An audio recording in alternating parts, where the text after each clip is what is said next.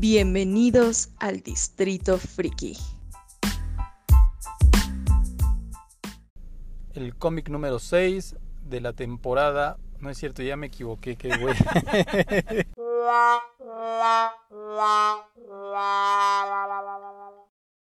Y escuchando uno de tantos bloopers que hemos tenido a lo largo de este año del podcast de Distrito Friki, ahora en este episodio especial, ¿de qué vamos a hablar? Dime de qué.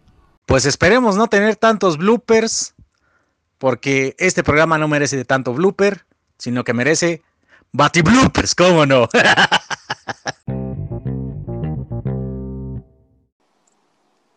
Amigos de Distrito Friki, sean bienvenidos una vez más a este su podcast, a este su video también, porque estará en YouTube. Pero bueno, esto es para celebrar nuestro primer año de nuestro podcast de Distrito Friki. Lo logramos, Estamos vivitos y coleando al primer año. Es más, nos merecemos un aplauso. ¡Bravo! Un aplauso. Sí, señor. Muy bien, muy bien. Sobrevivimos a esto, señores. Exacto. Seguimos vivos. Y para celebrar este primer año de nuestro podcast de Distrito Friki, tenemos un programa muy especial, dos invitados eh, muy especiales que galardonan nuestro programa, nuestro podcast, y qué mejor que hablar, ya es mes de septiembre, hablaremos del Batman Day, entonces que a démosle decir, la a bienvenida hablar de los temblores. Ajá, no, es, es septiembre y es el Batman Day, entonces vamos a hablar del Caballero de la Noche y bueno, eh, yo le doy la bienvenida obviamente a nuestro gran ami- amigo Gerardo Torres. Gerardo Torres, eh, si usted no lo conoce, es ya un viejo lobo de mar de- en cuanto a cómics, videojuegos, eh, todo lo que tenga que ver con este mundo friki. Él es obviamente también el encargado de Marvel eh, México y le damos la bienvenida a nuestro gran amigo Gerardo Torres. ¿Cómo están? ¿Cómo están? Es un placer estar aquí. Ya me moría de ganas por empezar. Estoy muy emocionado. Y para que vean que no soy el que yo siempre hablo y digo tontería y media, le paso los controles a mi buen Gabo para que presente a nuestro otro gran invitadazo de este día. Una figura de marca, señor. Una figura de Unitec, una, el titular indiscutible de Murmurante, también colaborador en, en Marca Claro. ¿Qué más puedo decir de este gran personaje? Salvador García. Salvatore, ¿cómo estás? Muy buenas buenos días, tardes, noches a la hora que nos estén viendo en este video, que nos estén escuchando en este podcast. ¿Cómo estás, Salvatore? Pues la verdad estoy muy contento de que me hayan invitado. Muchísimas gracias y felicidades, muchachos. Qué bueno que ya están cumpliendo todo un año y qué bueno que nos invitaron para festejar juntos. Vayan sacando las chelas, ¿no? De una vez, de una vez. Vay- Vayan abriendo el pomo. Y vayan Sí, sacando una la vez, botella. una vez. Bueno, Gracias como- por la invitación. De nada, amigos, y como ustedes lo escucharon a todos nuestros escuchas, a toda la gente que nos está viendo también en YouTube, pues bueno, hablaremos de Batman. Obviamente aquí varios son eh, fanáticos de- del Caballero de la Noche, algunos no tanto, eh, algunos somos algunos hate, pero bueno, hablaremos de Dito Batman. Y para empezar ya esta plática, porque va a ser una plática, debate entre amigos, eh, entre colegas, nada de pose, nada de nada de nada, que yo soy influencer y que tú, libérense. y que yo, y que, bla, de- y, que, y que Luisito comunica. y- no, No, nada, ya no, nada. no. No invoques a los demonios. Aquí vamos a hablar y- Mi yo, yo, yo abriría esta, esta gran charla eh, preguntándoles a cada uno cuál fue su primer acercamiento con Batman. Si se acuerdan cuál fue e- ese, ese primer acercamiento. Bueno, pues la primera vez que vi a Batman, yo tenía ocho años y me encantó. Justamente cuando se enfrenta contra Avispón Verde, y bueno, han de saber que yo siempre he sido un gran admirador de Bruce Lee, Mm. y obviamente, bueno, pues amaba a Kato, ¿no? Entonces me llamó mucho la atención que Kato y Robin empatan, ¿no? y dije, ah, Chihuahua, así de bueno es el, el chico maravilla. Y de ahí me empezó a gustar mucho la serie con todos los cómics. Y así fue como yo me entré en el mundo del el detective, ¿no? Como le llama también Razas Bull. Me gusta mucho esta Exacto. denominación, ¿no? El detective, porque gracias a él, justamente DC se llama como se llama, ¿no? Detective Comics, detectivesco. Obviamente pita con mayas. Estar un pal cowboy, ¿no? Era también como, era, era tiempo de, de esa época dorada de los cómics, en donde de pronto me llama mucho la atención que, si se dan cuenta, pues realmente Bruce Wayne es el ser humano más peligroso de todo el universo DC, ¿no? porque realmente es el único capaz de vencer a dioses, ¿no? Ha sido capaz de vencer a veces a casi todos los miembros de la Liga de la Justicia, ¿no? Entonces, en ese sentido es muy atractivo porque tiene estas características muy humanas y junto con mi otro superhéroe favorito que es Spider-Man, tiene estas particulares, ¿no? su misticismo y a su mitología, pues es la venganza, ¿no? Él de alguna u otra manera, eh, eso que pasó en el Callejón del Miedo cuando mataron a sus padres, queda introyectado en él de una manera muy extraña y también busca espantar a sus, a sus enemigos, espantándose primero él a sí mismo, ¿no? Entonces tiene muchas características psicológicas el personaje me da mucho la atención.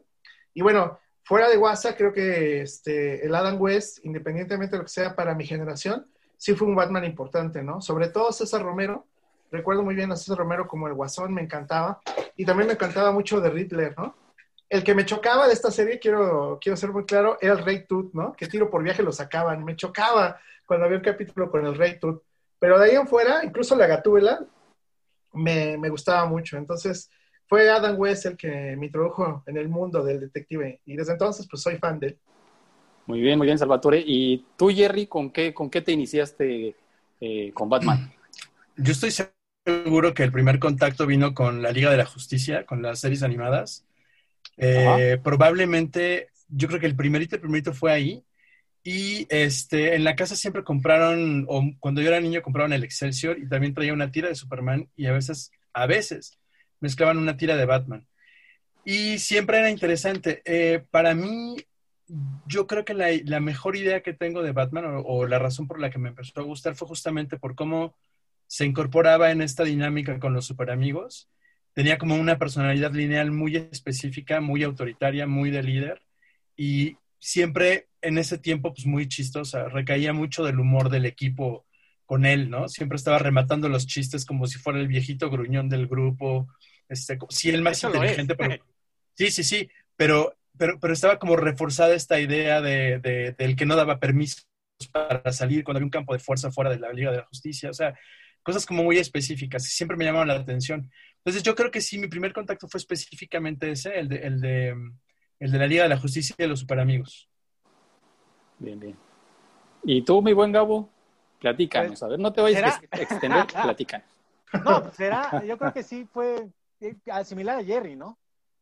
yo creo que Los Super Amigos fue el primer contacto animado de Batman, al cual le siguió después la legendaria serie de los 60. Yo creo que eh, fue un, un parteaguas, yo creo que para muchos, incluido yo, que, que fue un mundo ya vistoso, un mundo. Bueno, en, teoría iba a ser un mundo vistoso, un mundo lleno de villanos eh, eh, multifacéticos, un mundo de villanos que en sí te generaban tanto animadversión pero curiosidad. Y también, ya después con los super amigos, también eh, esa personalidad de Batman, esa, esa química que tenía con toda la Liga de la Justicia, con los super amigos, era, era la ideal. Pero ya después, conforme vas creciendo, vas descubriendo que el mundo de Batman es un abanico de, de una gama, debo decir una gama de colores, no, una gama de oscuridades, pero impresionante, que nos vamos desde la oscuridad más, terrible, con la muerte de sus padres, con las derrotas más impresionantes que ha tenido a manos de Bane, cuando Joker asesina, bueno, perdón, no asesina, cuando Joker eh, deja inválida a, a Batichica, que después se convierte en Oracle, después eh, con, cuando pierde, bueno, cuando le rompen la columna vertebral, en fin, que es un personaje también que te guarda muchos matices y te guarda una, personalidad muy peligrosa. Como lo mencionaba Salvatore, el Batman en sí es el personaje más peligroso de todo el universo en sí. Y tú, mi, estimado Mr. Freaky, cuéntanos, ¿cuál fue tu primer contacto con el murciélago? Yo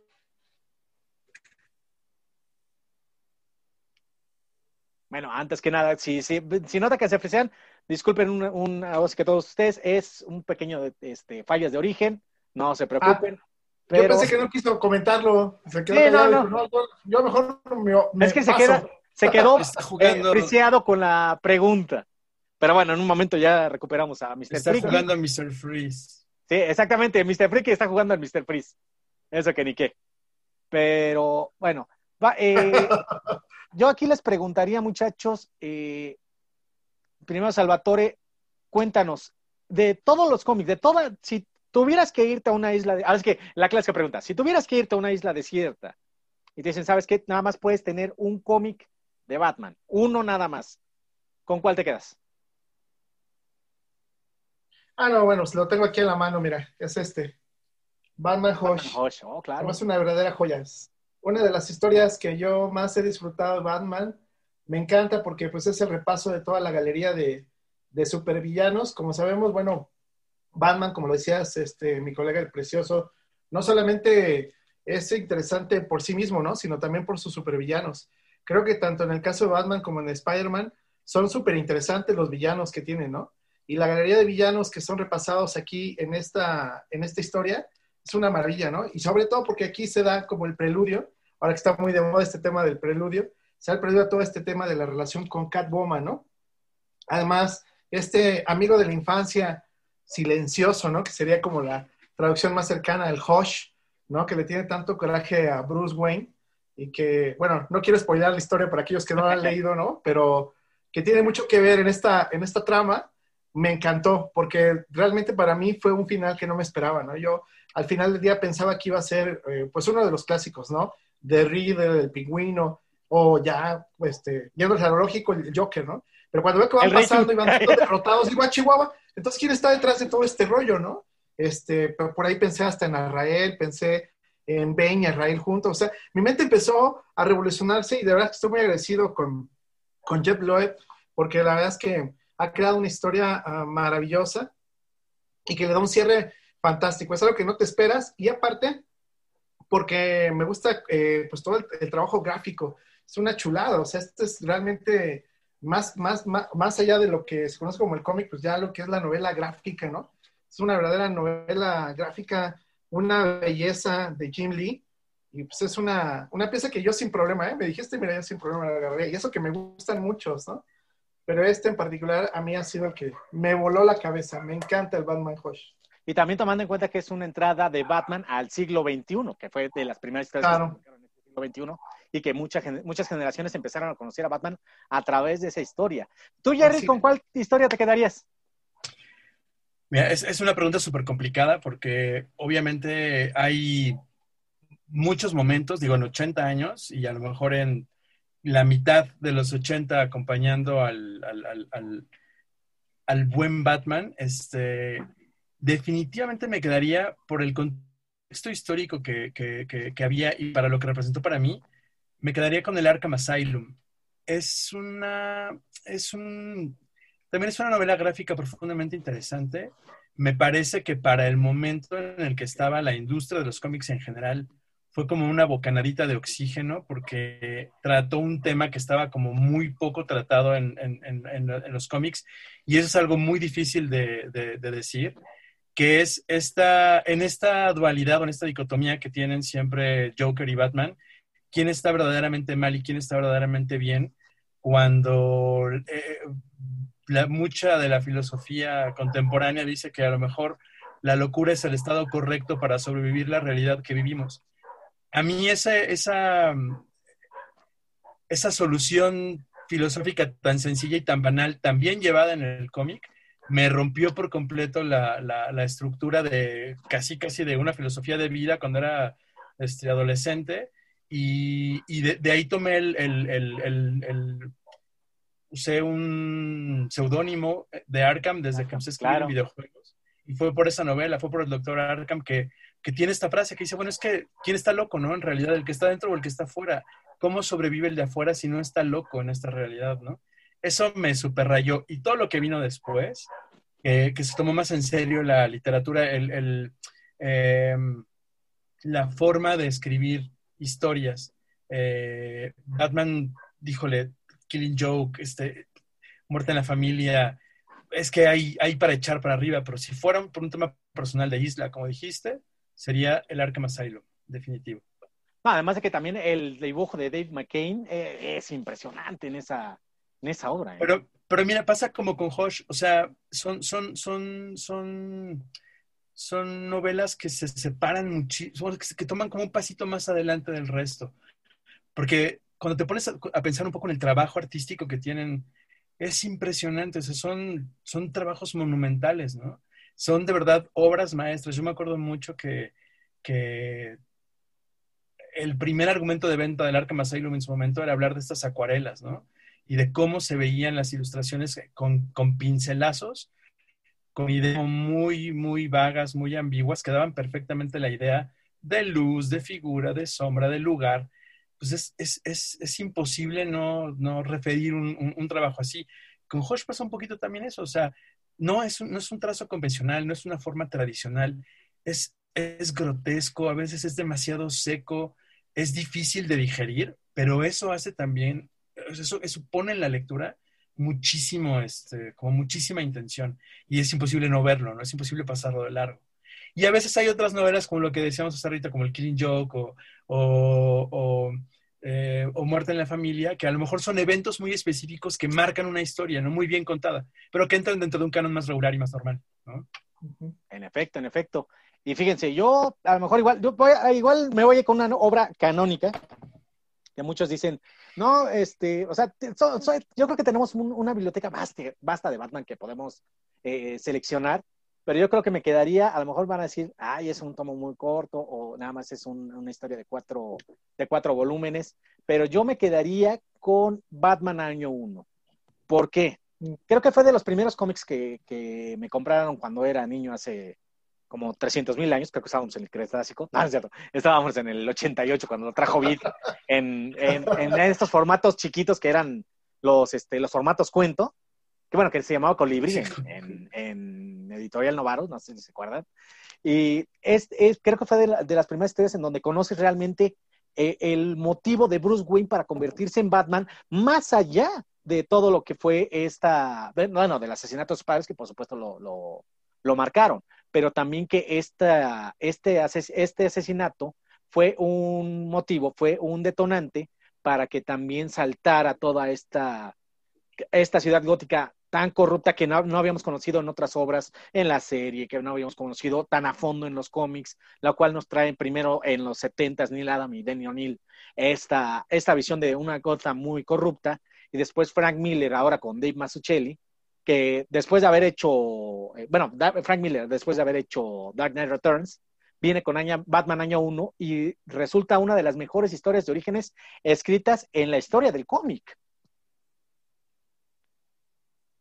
Y no, yo, sí, ¿no? no, solo para Batman, ¿eh? también hay, este, hay, hay, un, hay un refresco que, que se había como quedado en el tintero para, pues, para un James Gordon también joven, este, inexperto, que no teníamos muchos lectores como en la cabeza. Muy idealista, ¿no? ¿no? Lo tenemos en, en en exacto. Sí, o sea, el, el verdadero espíritu del, del, Gordon que conocemos de 10 años para acá, bueno, que el, universo cinematográfico nos pintó, porque todavía la, la, película de Tim Burton, este, pues pone un Gordon como todavía muy, muy, muy, muy en el pasado, en la idea vieja, ¿no? Y, y yo creo que, pues, quiero imaginar que todos estos directores y guionistas contemporáneos tienen como fundamento esta idea de Batman más como del año 1. Exacto, además de que también, eh, no sé, bueno, Salvatore también, lo, lo, habíamos estudiado nosotros en la escuela, toda esta, esta cuestión que hace al caballero, ¿no? En estos momentos también estamos recibiendo otra vez más a Mr. Freaky, en lo que completamos esta idea, porque ahorita también vamos a preguntarle. Sí, claro, pues es que en año uno también está mucho el tema de viaje del héroe, y creo que de lo más rescatable, por supuesto, es que ahí siento yo, al menos desde el punto de vista del guion o desde el punto de vista teórico, pienso que realmente el protagonista es más gordo, ¿no? Y vemos como en, en segundo plano a, a Bruce eh, convirtiéndose en el murciélago y me encanta la y me encanta el cierre, ¿no? Cuando cuando dan la presentación igual claro. magistral un poco como van a hacer las películas del Joker, ¿no? Llega un nuevo amigo al vecindario, le dice, ¿no? Sí, y le muestra la sí, carta, sí, sí. ¿no? La carta, exactamente, cómo, cómo se muestra. Mi estimado Mr. Freaky, en lo que fuiste por las botanas, porque creo que fuiste por las botanas, es lo que me estaban diciendo. O sea, pregunta, pregunta, pregunta, pre preguntamos en me Comisión bajaron, Federal. Me bajaron el Switch, maldito. Sí, no, eso fue, fue, un complot, ya sabemos de quién. Pero bueno, la primera pregunta, ya vamos con una, otra pregunta, pero lo primero que queremos saber de ti, Mr. Freaky, es ¿cuál fue tu primer contacto con Batman? Ah, pues le decía antes de que me cortaran bien gacho, malditos, es que tú dijiste que odiabas a Batman, dijimos, ah, sí, Sí, pues ahí te va. Bye. Un hater. El primero fue igual en la serie de sesentera, que la pasaban y traspasaban en, en la televisión en aquellos tiempos. Esa fue la primera. Y también la segunda fue con los super amigos. Los super amigos. Entonces, Hanna Barbera. eh, ese fue Y los Esa fue la- gemelos fantásticos que me chocaban. Ay, sí. exacto. Y, y, des- y después, de, más con los juguetes, cuando salieron estos de los superpowers. Entonces, igual también Batman era de los, de los más difíciles de conseguir y de los top, ¿no? Sí, sí, sí, sí. Los superpowers de Kenner, ¿no? Exacto, de Y que aquí lo sacó Lily Ledy, de hecho. Los primeros, los primeros. Ajá. Y ya después ya fueron los de Kenner. Justamente. Y. ahora, lo que le estaba preguntando a, a nuestros invitados, Mr. Freaky, era: vas a irte a una isla desierta y te dicen, ¿sabes qué? Nada más te puedes llevar un cómic de Batman, uno solo. No, no más. ¿Cuál sería la historia que tú escogerías para llevarte? Yo me llevaría la de... Está difícil, ¿eh? Está difícil. Yo creo que me llevaría... eh, híjole. Yo creo que me llevaría la de Nightfall. Me gusta todo el arco de Nightfall. La caída de murciélago. La caída del murciélago. Pero todo, el- todo el arco de que conlleva la- antes de la caída del murciélago, la caída del murciélago, y después eh, cuando luchan por quién se queda por ser Batman. Entonces Night me Center. llevaría toda, Ajá, claro. toda esa saga. Muy bien, muy bien. Y No, Aquí- te, te- te llevas mucho para leer. Sí, sí, sí, se llevó una Dijeron saga que uno completa. y se va a llevar un montón. Es que los tienen Por eso es una saga engargolados, no sabes. Ah, Los tienen engargolados, por eso dice, ah, nada más uno, ahí está, y en fotocopia. en fotocopia. Sí, exacto, Y fíjense, exacto, exacto. más allá de, de- de el primer contacto de Batman y de los cómics, yo creo que también un papel importante juegan tanto la- las series, las series animadas y las series eh, live action que se han hecho, como también eh, la- las películas. Yo creo que nos vamos primero con las películas. Eh, estimado Salvatore, yo creo que aquí te vamos a preguntar cuál, vas, cuál es la cuál es la mejor y la peor película de Batman. O sea, en, ah, es que la- la- en la misma pregunta. Híjole. Para mí, la verdad, la mejor, la mejor película de Batman es la película animada El regreso del Caballero Oscuro, parte 1 y parte 2. Me parece que reflejan como ninguna otra toda esta oscuridad, toda esta psicología del personaje. Además de que se da la confrontación clásica con el, con el, con el cowboy, ¿no? Como le dicen, con el vaquero, que es algo que siempre los que admiramos al, al murciélago siempre queremos ver, ¿no? Porque sabemos que en el fondo siempre existe esta, esta rivalidad por el liderazgo, ¿no? Sabemos bien de la Trinidad, ¿no? Que hay entre Wonder Woman, obviamente Kal-El y Bruce Wayne, pero creo que entre ellos dos siempre ha habido este, esta suerte entre amistad y rivalidad, y creo que aquí lo hacen de una manera muy exquisita, ¿no? Lo hacen de una manera, hacen, hacen ver bien a ambos, ambos muestran sus valores, ¿no? Kal-El muestra los valores de este que es un dios, pero que al final del día siempre está supeditado a lo que le diga, ¿no? Siempre necesita que alguien, en este caso el presidente de los Estados Unidos, le pide que acabe con el murciélago, cosa que no puede hacer. Y me gusta mucho esta frase, creo que es una frase que, bueno, yo cada vez que la veo me vuela la cabeza, mi corazón late así como, como la primera vez cuando ves al amor de tu vida, que cuando le dice, quiero que recuerdes esto, Cal, quiero que recuerdes este momento y sepas quién fue el hombre que te derrotó. Eso es algo que yo creo, yo creo que ni Darcy haya podido hacer eso, Sí, ¿no? ¿no? No, no. O sea, cantar, ah, prácticamente decirle al Dios, al Todopoderoso, decirle, nada más no te olvides, maestro. ¿Quién te, hace ¿Quién te reventó toda tu Mauser? Claro, exactamente. y, la, y tu peor, la que consideras la, la peor película de Batman. La peor película de Batman, híjole, no, sin duda es la de George Clooney, Batman y Robin, ¿no? La de las, las bati, los batipezones, este, y con todo con Alicia Silverstone, que es una chulada de mujer, este, me parece un despropósito, ¿no? Ya, este, esa de plano, así como las, las últimas tres de Star Wars, las deberían sacar del canon, ¿no? No, no tiene ningún, ningún sentido por de estar ahí, así de plano, ¿no? Yo pienso que es lo peor. De hecho, mi hijo que también, bueno, lo estoy introduciendo en el mundo del murciélago, él me ha dicho, oye, este, eh, quiero ver esta. Le digo, no, hija, es- no, hijo, esa no. Puedes ver todo eso, Saro. Entonces seguramente estoy creando la inversa, ¿no? Seguramente tanto se la prohíbo ver que al rato ya, o seguramente ya la veo con sus cuates, ¿no?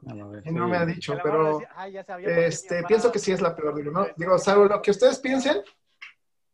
Y bueno, también aquí quiero hacer este, un tema, ¿no? Este, creo que hay una diferencia muy marcada y a la inversa con respecto al universo cinematográfico de Marvel, ¿no? O sea, pienso que lo, lo bien que ha hecho Marvel en cuanto a la action, lo tiene equivalente DC en animado, ¿no? O sea, las películas animadas de DC no le piden nada al universo cinematográfico de Marvel en ese sentido, y insisto, ¿no? Creo que parte 1 y parte 2 son verdaderas obras maestras, ¿no? De la cinematografía. Yo lo pongo en mis clases de guiones y nos ponemos a estudiar el arco argumental, el desarrollo de los personajes, los puntos climáticos y los chavos lo gustan mucho, ¿no? Aunque no les guste Batman y los cómics, disfrutan mucho estas películas, ¿no? ¿Y tú, Jerry, cuál, cuál dirías que es la mejor y la peor? Mira, específicamente para el personaje y para la trascendencia universal de Batman, porque es algo en lo que creo fehacientemente, que es un mito que va a persistir por muchísimos años más, eh, yo pondría como la mejor por trascendente la Batman de Tim Burton de 1989. Y la razón es que lo que esa película hizo para el cine de superhéroes es algo que no existía y que no se había logrado antes. Evidentemente están antes las películas del Batman de Adam West y está antes todavía la, primera película de Batman en blanco y negro, pero cuando, cuando Batman destruye, bueno, más bien revienta el principio de los noventas, una película que le cambió la vida a mucha gente, establece el principio de un canon industrial de cómo se hacen las películas de, de superhéroes en cine que funcionan, porque obviamente había antecedentes que han sido pifias terribles, este, los tropiezos de Marvel. Eh, entonces, eh, me parece que, el Batman de Tim Burton abre ese camino para lo que vemos ahorita.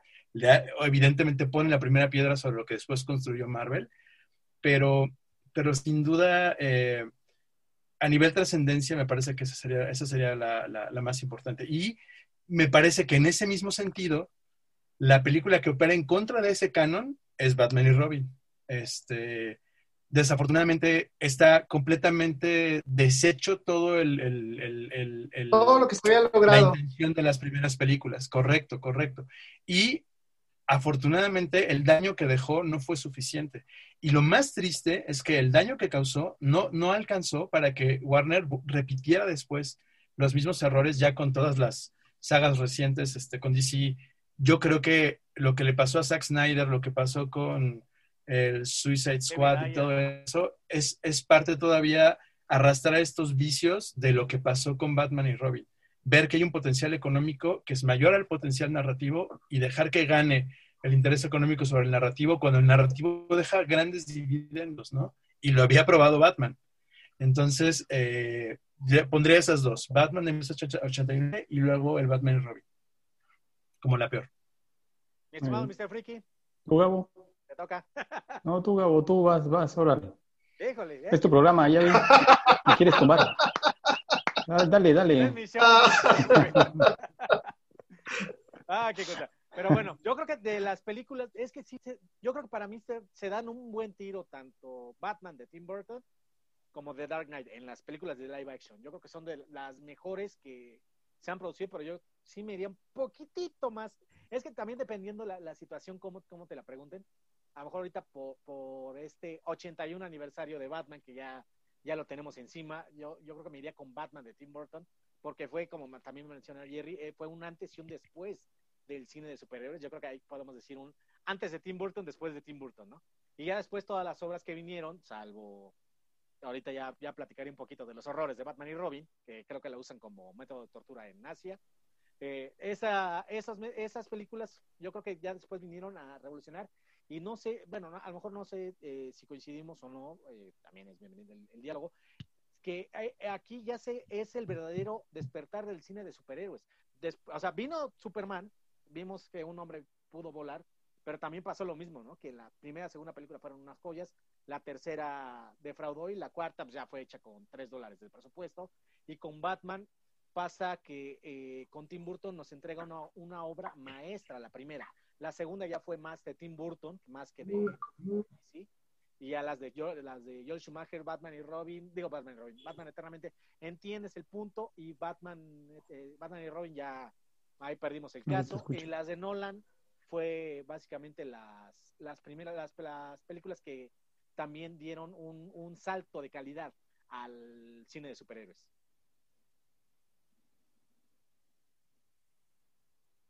Está muy bien, muy bien.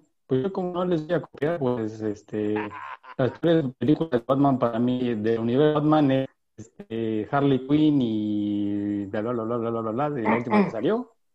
Este, de Suicide Squad, la 1 también es una porquería. Este, o sea, te fuiste y directo a... las, las sesenteras también que le hicieron película también es una porquería. Te fuiste directo con Entonces, con porque la bola- digo, con la bola pensamos, de pensamos, Ya, ya, no más faltó, ya no más faltó que dijeras, Mr. Freaky, que el Snyder Cut es una porquería, aunque todavía no se estrena. No se estrena. no, la Justice, la Justice League, la, la Justice League, mitad de este Snyder y mitad Joss Whedon es una porquería. Pero sin riesgo, sin riesgo puedes decir ya que el Snyder Cut no va a funcionar. No creo, no creo que funcione. No, por supuesto que no.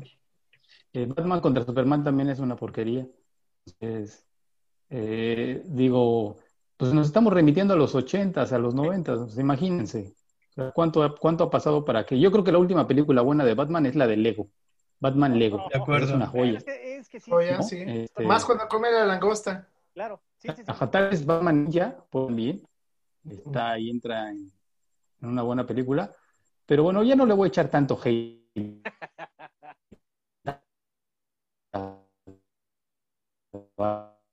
Sí, creo, que, Batman. creo que le estás echando hate que otra vez estás friseando. Y, digamos, eh, me voy a brincar un poquito. Me estoy friseando, Ahí estás. pero ahí me estás. escucho. Yo te veo y te escucho muy bien. Perfecto, ahí estamos. ahí estamos. Ah, bueno. Entonces tu internet eres tú, eres tú, ya vi que eres el que me estás haciendo las maldades. Le está haciendo la travesura Gabriel, sí. Sí, sí, ya vi. Como diría aquel, Ya con manos limpias. Bueno, arriba, porque limpias, pues no sabemos. Exacto. Y, y vamos igual a, a regresarnos, obviamente, eh, como lectores de, de cómics que somos, eh, que eh, ya tenemos bastantes años de, leer cómics de aventuras de Batman. Eh, yo les preguntaría, además de ese ejercicio que ya hicimos de cuál nos llevaríamos a la isla y todo, pero ¿qué, qué saga, qué saga les gusta a ustedes que no sean de estas mainstream?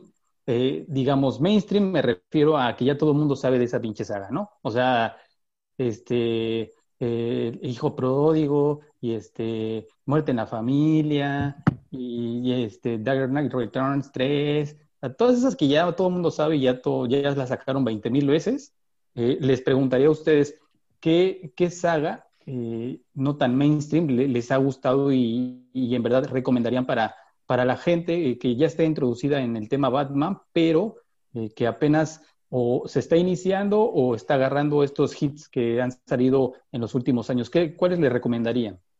Mira, yo le recomendaría ampliamente una saga que me ha encantado, particularmente porque desde muy chavo estoy muy interesado en el tema de las sociedades secretas. Y esta es una saga que, que no se Claro. puede perder, que es La Noche, la noche de los Búhos. Yo pensé en la misma, ¿eh? La Corte de los Búhos creo que es una saga que muy poca, eh, pues realmente no está tan en el mainstream. Es una maestra también en cuanto a arco narrativo, sobre todo por este tema de la sociedad secreta, ¿no? Que supuestamente desde la época, este, eh, pues desde el siglo XIX está ahí metida en gótica y que ni siquiera Batman sabía que existían, que todo el tiempo han estado ahí debajo, ahora sí que son como el gobierno debajo de las cosas que han estado moviendo todo. La Bueno, que mece- para que los mece la chavos que cuna. les encantan las teorías de la conspiración, les encantan los Illuminati, la masonería, entonces el rollo, aquí se retoma justamente este, esta, toda esta mitología de las sociedades secretas contra el gran detective, ¿no? Entonces creo que es una saga poco conocida, poco leída, que vale muchísimo la pena y que le hacen un bonito homenaje, bueno, al menos así me lo parece en un par de eh, episodios, eh, en alguna de las temporadas de Gotham, ¿no? Por ahí aparecen justamente la, La cuarta de- temporada, me parece.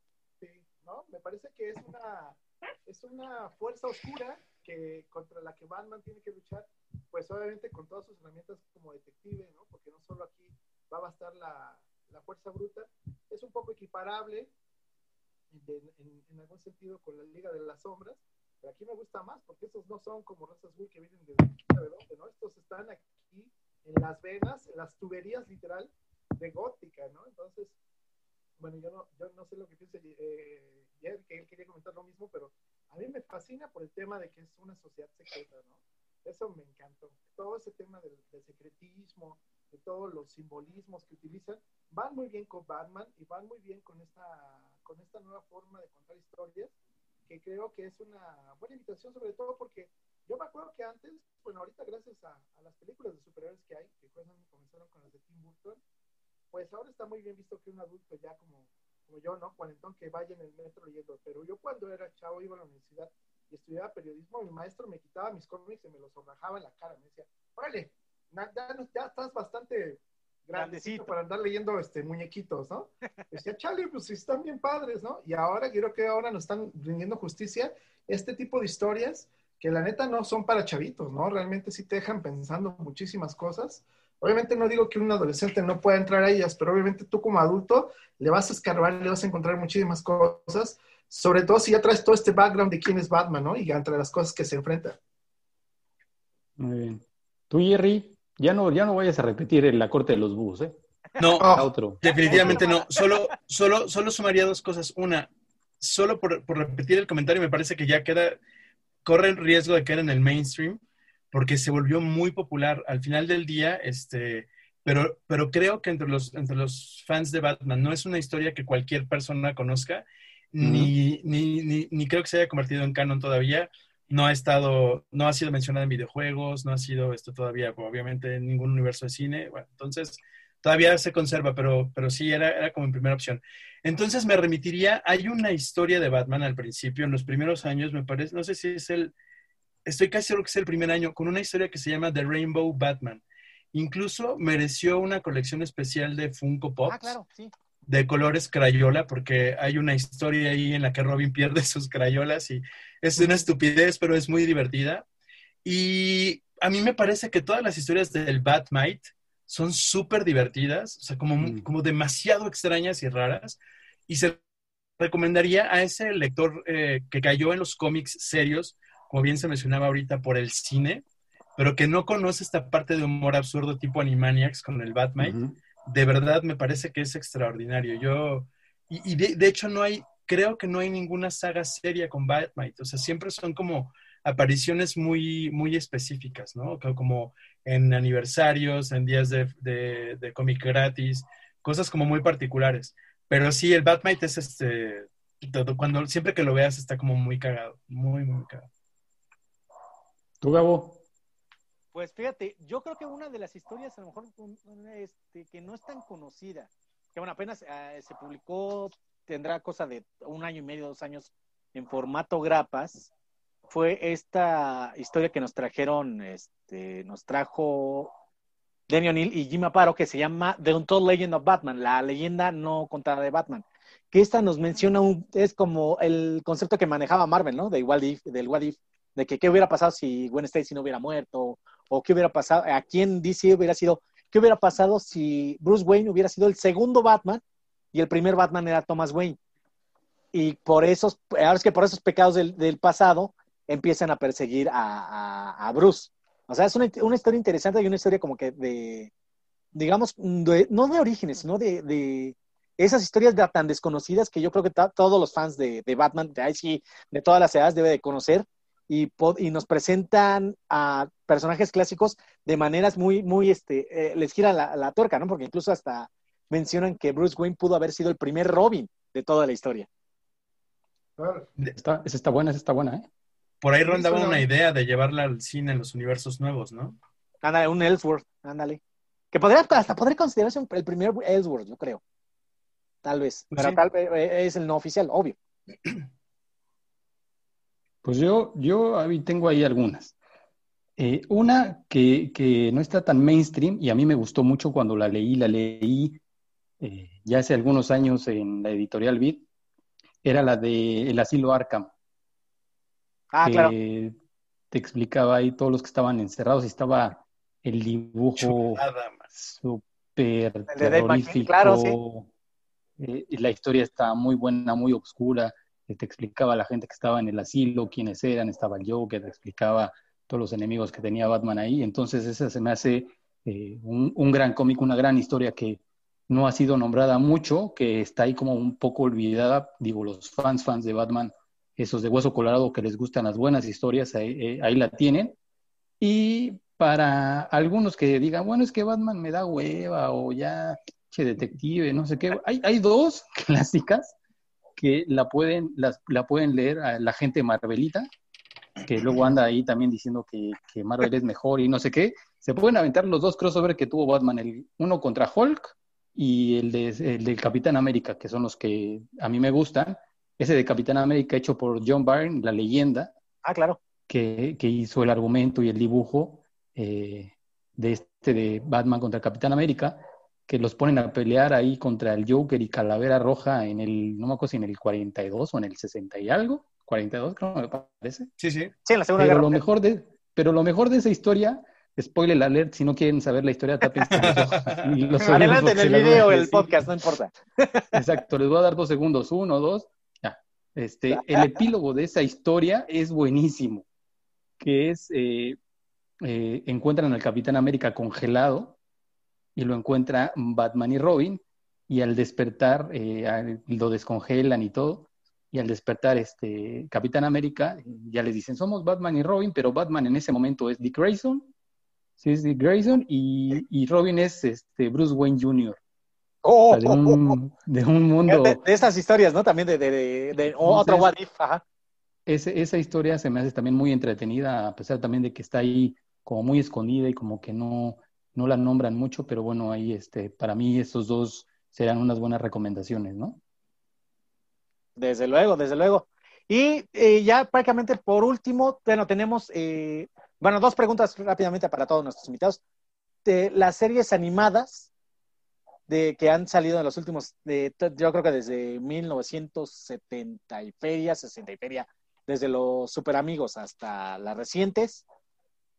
¿Con cuál? Bueno, yo creo que muy- todo- casi todos, o si no la gran mayoría, se van a quedar con la, la serie animada de Batman, de, de Sí. Bruce Timm y de Paul Dini. Pero Sí. eh, más allá de ellos, además, ¿qué, qué otra serie también podrían destacar? Además de la de Paul Dini y Bruce Timm. Pues a, a mí me gusta la Liga de la Justicia, la, la nueva, me, me gusta bastante. Se me hace muy padre y sobre todo lo que acabamos de ver con este cierre de también, así como Marvel tuvo su cierre cinematográfico, pues de alguna manera también dice no se quedó, no se quiso quedar atrás y pues nos dio esta de Liga de la Justicia Dark y luego Liga de la Justicia Apocalypse Dark.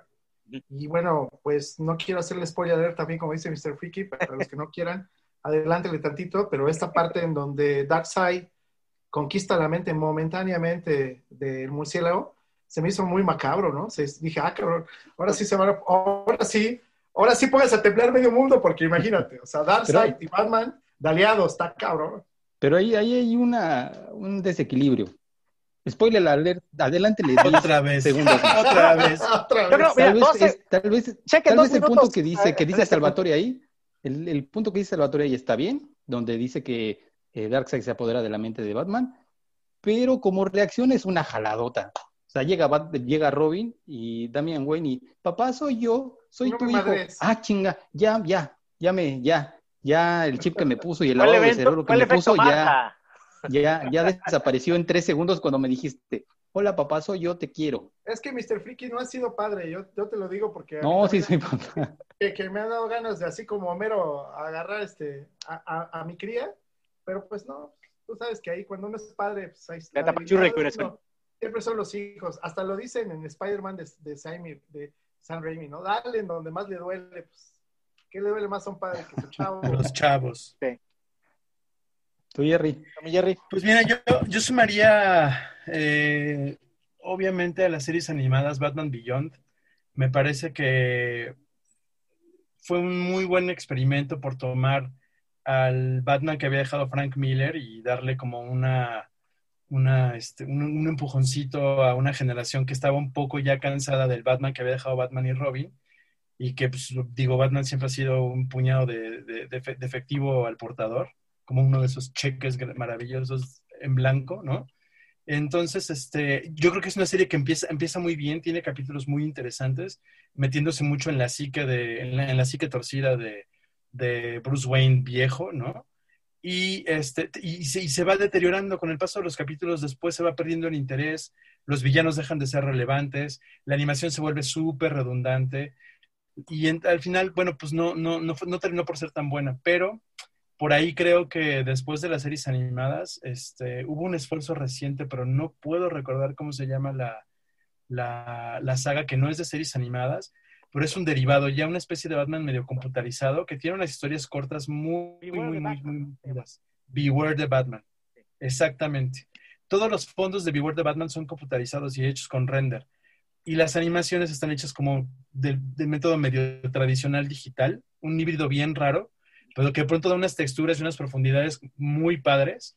Y este, me parece que es luego de así como de series animadas que no han sido películas de Lego, me parece que me quedaría entonces con Beware de Batman y Batman Beyond al principio.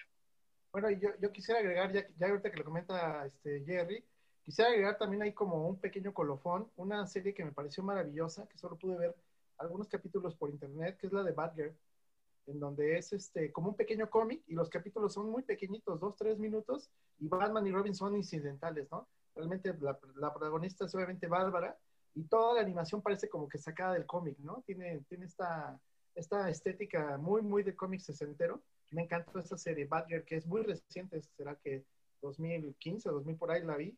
Me gustó mucho. Incluso fue de internet, ¿no? Me parece. Sí. sí. No sé dónde la pueda ver nuestro público, pero vale mucho la pena esa de Batgirl. Igual un clavado aquí en YouTube, nada más terminan de, de, de ver nuestro video. claro. Y, y sumérjanse a ese, a ese gran mundo de, de Batman. Mi estimado Mr. Freaky Cool, ¿con cuál te quedarías? Con las series animadas, la, original. Yo creo que con esa es, un, también un, paréntesis de antes y después de cómo se hacen las animaciones. Eh, me gustaba mucho ese tipo de animación donde, les hacían la quijada muy cuadrada, muy toscos, con el cuerpo muy tosco, pero en, la tele, eh, vaya que funcionaba ese, tipo de, animación y sobre todo las historias que pusieron ahí, o sea, pusieron un Batman más oscuro, eh, yo sentía que esa caricatura no era para niños, era como para adolescentes adultos, o sea, para niños de 5, 6 años, 7, creo que no. Y, y, me gustó mucho porque también introdujeron a un montón de personajes que ahorita eh, ya también son un éxito. Ahí está Harley Quinn, que ahí le introdujeron. Entonces, sí fue un parteaguas esa, esa, esa caricatura. Bueno, es animación, porque ya dices caricatura y ya te dicen, ay, no mames, pinche ruco, ya. ¿Cuántos años tienes? Ya, ajá, ¿cuántos años tienes? Y es una animación, Perdónenme, perdónenme. La animación de Batman de los 90. Bueno, está bien. No, ahí sí coincido, también yo coincido contigo. Yo, bueno, me quedo, desde luego, yo creo que la, la mi serie favorita, incluso está un poquitito más que a, eh, a este sí va, va a ser este onda personal, hasta un poquito más que Los Simpsons, y eso que Los Simpsons ha sido el non plus ultra de la humanidad, es Batman, la serie animada, porque también la estética que tiene la, caricatura es impresionante, ese art deco, esa, esa ciudad gótica tan oscura que, que estéticamente funciona, que incluso no sé si sabían ustedes que esa, bueno, todas las animaciones ven que regularmente se hacen sobre hoja blanca, se hacen los dibujos y se mandan, este, se manda la animación, ¿no? Aquí al revés, hicieron la, la, animación sobre ojo, con sobre fondos negros. Y ya los animadores ahí se encargaron de dar todo, toda la, la, la, estética de Art Deco a, a, esa ciudad gótica. Me quedo con esa, yo creo que me quedo también con, bueno, con los super amigos, desde luego, fue como un clásico, o sea, todas las temporadas, la última temporada de Super Amigos que era fue la, la este, el equipo de los superpoderosos, ese yo creo que fue la, la mejor temporada de Hanna Barbera. Y el último, yo creo que de, las últimas me voy con Liga de la Justicia, donde están, este, ¿no? donde son Superman, Batman, Wonder Woman, es Flash, Linterna Verde, este, Chica Halcón y Detective Marciano. Con esa versión me quedo. Y también me quedaría, yo creo, con una caricatura que se llama The Batman, que duró como cinco temporadas, pero también la estética funcionó mucho para la historia y nos presentaron eh, estéticas de personajes no, no tan este, no tan comunes, que no, que salieron de incluso del canon. Vemos a un Joker muy greñudo, como hippie, vemos a, a, al pingüín todavía más grotesco, o sea, si lo vimos muy grotesco con Danny DeVito, acá dice quítate que ahí te voy, y otros personajes que también se fueron introduciendo, no nada más de Batman, sino del universo DC. También vimos a la Liga de la Justicia, vimos a Superman, vimos eh, otros orígenes que primero, primero presentaron ahí a Batgirl antes que a Robin. En fin, varias cosas que, que se presentaron de manera diferente en esta serie animada. Oigan, y este, antes de, también despedirnos, eh, preguntarles eh, qué opinan ustedes también sobre el futuro de Batman. Eh, les, porque, digamos, hemos tenido nosotros este debate en varios programas, que ahorita nosotros y en un par de años viviremos la época de los Ellsworth y de las Tierras Infinitas, porque vamos a tener un montón de Batman. Vamos a tener al Batman de Pattinson. Vamos a tener al Batman de este de la Liga de la Justicia. El Michael Keaton vamos a tener al Batman de Titans, que es el Batman viejo. ¿No? O sea, vamos a tener un chingo de Batman. Entonces, ¿qué, qué, qué creen que le espere a, a, a, estos Batman, ya sea obviamente en la pantalla grande con Battinson, que todo el mundo no lo quiere porque es un vampiro y, este, y brilla cuando le da el sol? Y el Batman de Ben Affleck, que ha gustado bastante, ya por eso va a regresar. Y también el Batman, si han visto la de Titans, pues también ya sale ahí un viejo Carcamán ya todo ahí. Un viejo lobo de este, mar. viejo lobo de mar. Entonces, ¿qué, qué, creen que, cómo le vaya a Batman en, este futuro cercano?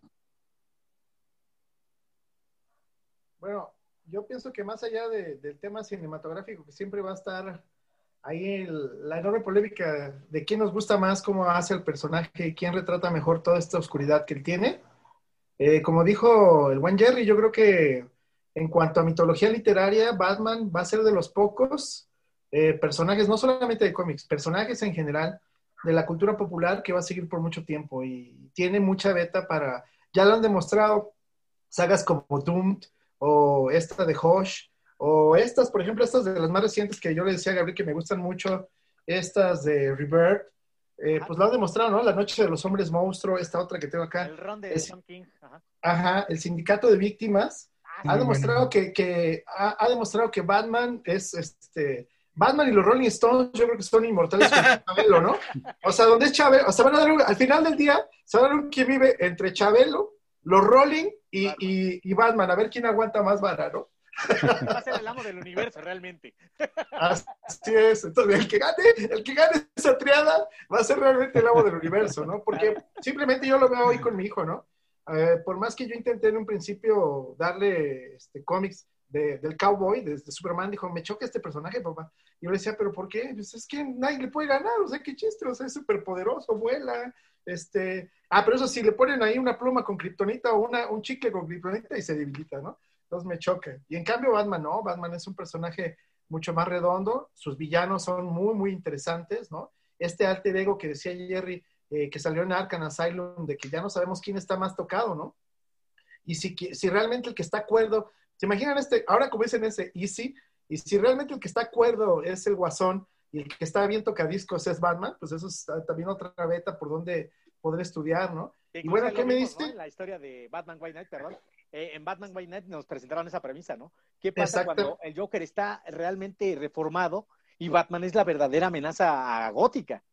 Totalmente. Y también una cosa que no hemos mencionado, que a mí me gustaría ya como un poquito para ir cerrando, me encanta, digo, siendo que mi libro favorito es Pedro Páramo, me encanta, me encanta la manera, desde un principio, cómo está planteado eh, en Alfred esta figura paterna, ¿no? O sea, todo el tiempo esta relación que se establece, incluso Alfred, ya saben que siempre le carga pila con su típico humor este, negro inglés, siempre le está cargando pila, ¿no? Este, otra noche va a salir otra vez con sus manchitas, señor, quiere que le prepare este, ¿no?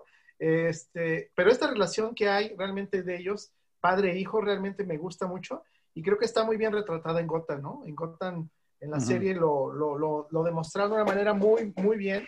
Le dieron muchísima dignidad a este papel de Alfred y simplemente todos los personajes que hay en torno a Batman, este, creo, este, Mr. Freaky, que en cuanto a literatura de cómics, este personaje se va a convertir realmente en una mitología. Y por ahí leí una, una, tesis doctoral. Eh, muy interesante. Imagínense que qué pasaría que hubiera un hueco en la historia, 200 años así en la historia, y que a lo mejor en 300 años, en 400, 350 años, 400 años, alguien, un historiador, encontrara los cómics de Batman y pensara que son como los mitos griegos. esta es una idea muy interesante, ¿no? Sí. O sea, que nadie le haya contado a esta persona 300 años después que esto era, estos eran cómics, era arte, que se hacían historias ficticias, y que alguien tome estos textos y piense que son reflejo de algo que realmente existió, ¿no? Eso es algo que me llama profundamente la atención, ¿no? Que la gente Que- que crea nos- que, que, que realmente existió Gótica, que realmente existió Batman, sería muy interesante, ¿no? Que Chabelo a nos pase eso que, no pasó. perdón, que nos pase eso de que fumó para que le entendamos bien a la tesis, mano. Ah, sí, pues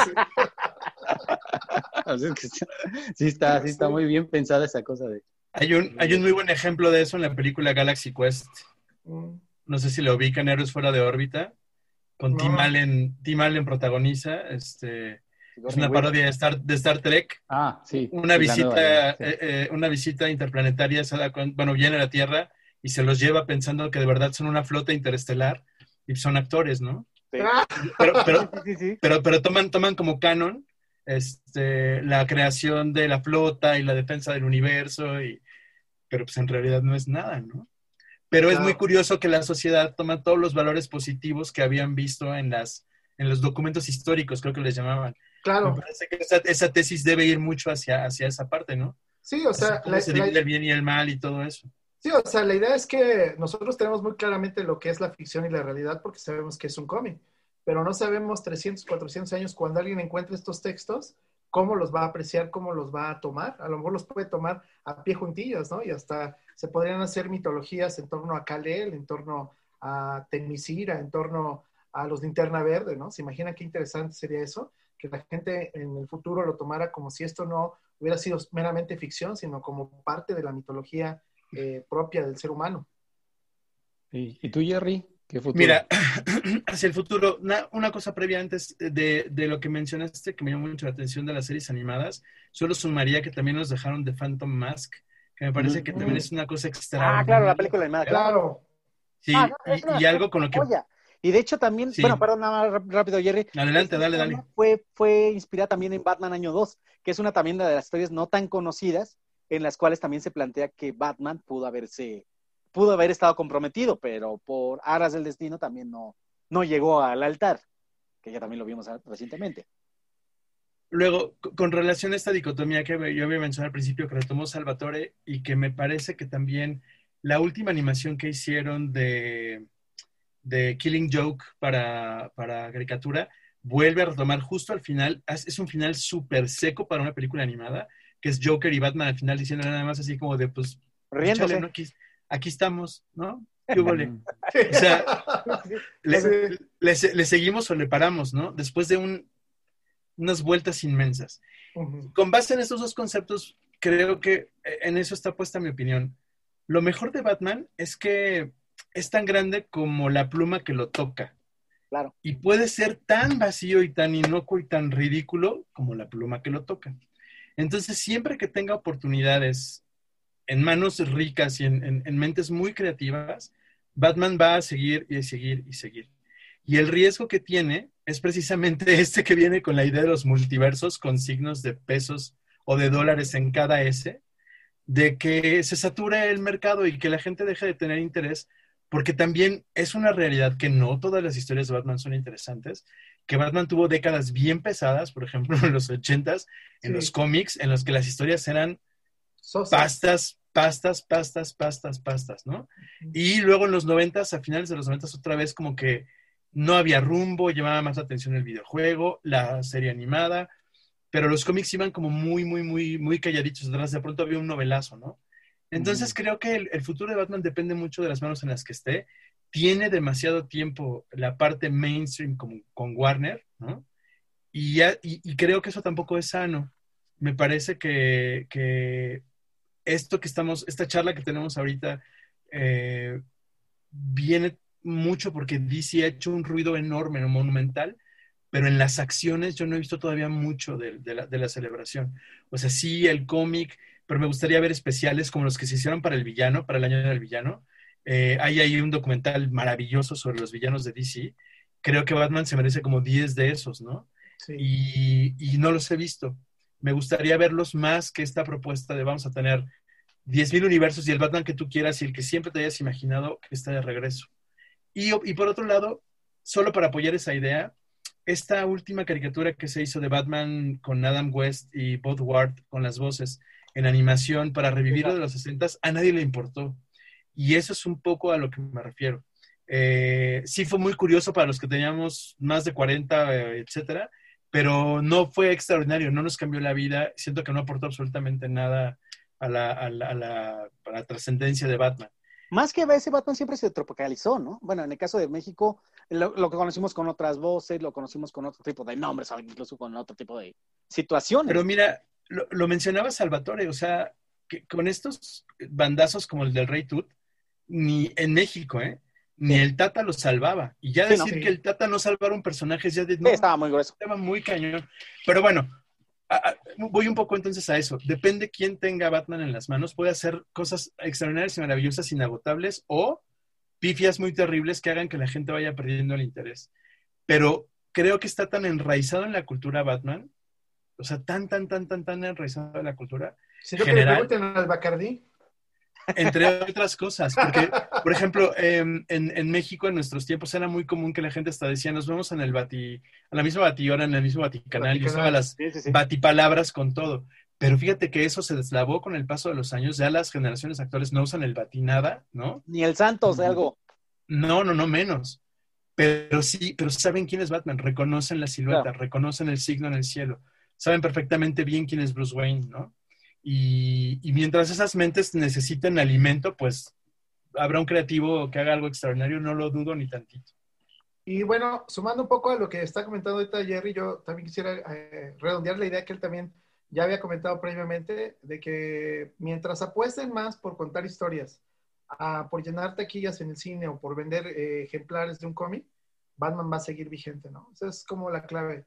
Hoy, hoy por hoy estamos ante esta playa de contenidos con todo este tema del streaming, de música, de series, de películas. Tenemos tantos contenidos, tanta cosa por ver, tanta cosa por leer, que si le apuestan al tema de querer traer gente por traer gente a las taquillas, eso va, va a caer. Pero si al revés son inteligentes y empiezan a crear historias interesantes y ni siquiera tienen que, ni siquiera tienen que ir hacia lo nuevo, nada más. Imagínense, imagínense, no sé, la serie de Batman Hush. Oh, la madre.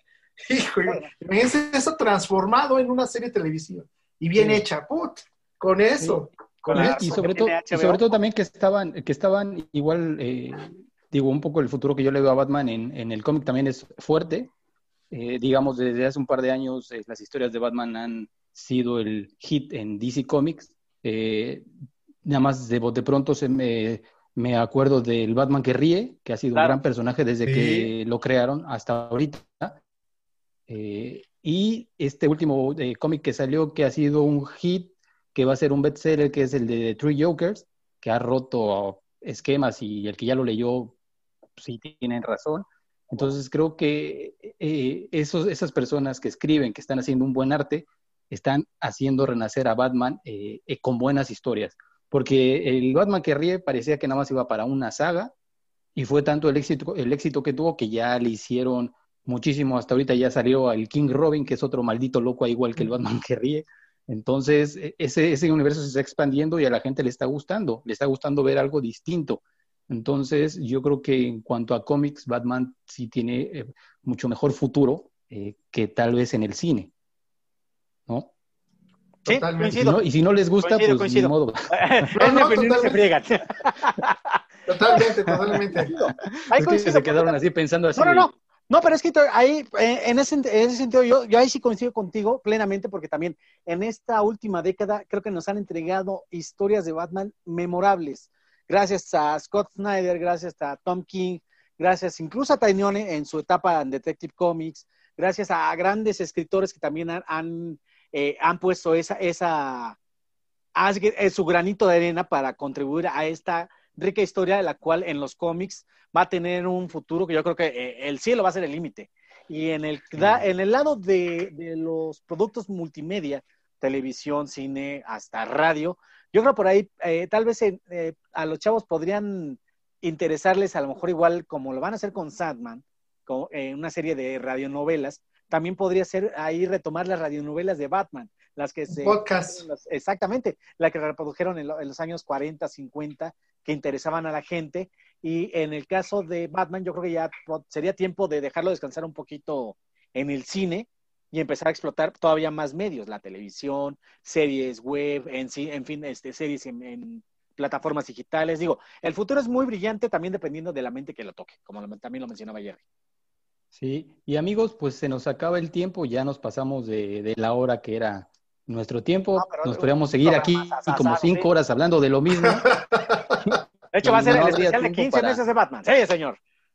Exacto, pero agradecemos, agradecemos esta ocasión que se hayan unido a nuestro festejo del primer año del podcast al buen Salvatore, al buen Jerry por eh, regalarnos su valioso tiempo hablándonos de, de, Batman. Y pues Gabo, ya es hora de despedirnos. Es hora de hacer la meme.